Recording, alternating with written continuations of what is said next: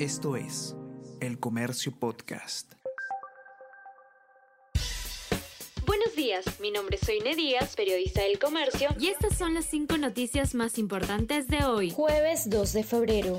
Congreso frena otra vez adelanto de elecciones. Pleno rechazó propuesta de comicios complementarios para diciembre de este año. Solo se lograron 54 votos a favor. Hubo 68 en contra y dos abstenciones. Ante este escenario, se votará el dictamen en minoría de Perú Libre que plantea la Asamblea Constituyente, una iniciativa dañina e inaceptable para el país.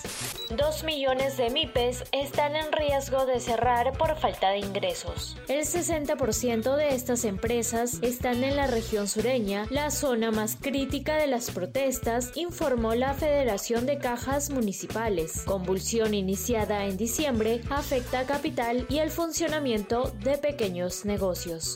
Inflación anual llegó a 8,87% en el país y registró su mayor impacto en ciudades del sur. Según informe de INEI, en Puerto Maldonado, aumento en últimos 12 meses fue de 15,30%, en Puno 11,75% y en Cusco de 10,81%.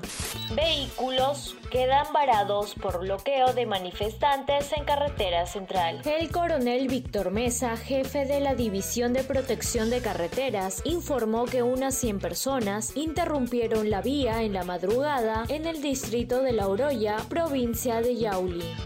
La Liga 1 se jugará este fin de semana a puertas cerradas. El primer ministro Alberto Tarola anunció ayer, tras sostener una reunión en la presidencia del Consejo de Ministros con Agustín Lozano, presidente de la Federación Peruana de Fútbol, y Juan Reynoso, entrenador de la selección peruana. Se aprueba para esta semana el inicio de la Liga 1 Betson 2023, con el detalle que se llevará a cabo el certamen sin la presencia de público en estadios. Esto es El Comercio Podcast.